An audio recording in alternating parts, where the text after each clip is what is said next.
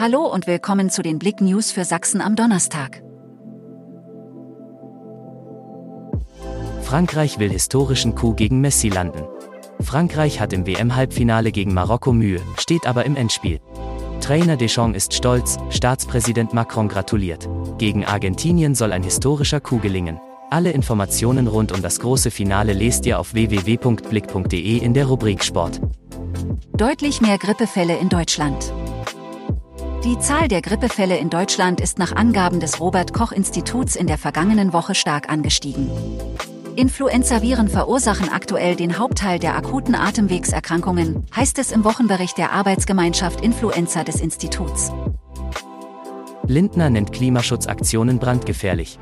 Der FDP-Vorsitzende Christian Lindner hat die Aktionen der Klimaschutzgruppierung Letzte Generation als brandgefährlich kritisiert.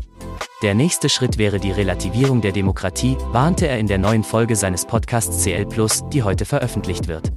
Darin unterhält sich der Bundesfinanzminister mit dem früheren Bundespräsidenten Joachim Gauck. Polizei sucht vermissten Jugendlichen in Sie. Die Polizei hat am Mittwoch in einem See in Bad Lausig nach einem vermissten 18-Jährigen gesucht. Bei dem Einsatz im Steinbruch Glasten im Landkreis Leipzig sei am Mittwoch auch ein Taucher zum Einsatz gekommen, teilte die Polizei mit. Die Suche dauerte bis zum Nachmittag, blieb aber ohne Ergebnisse.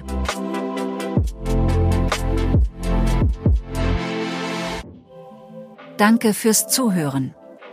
Mehr Themen auf blick.de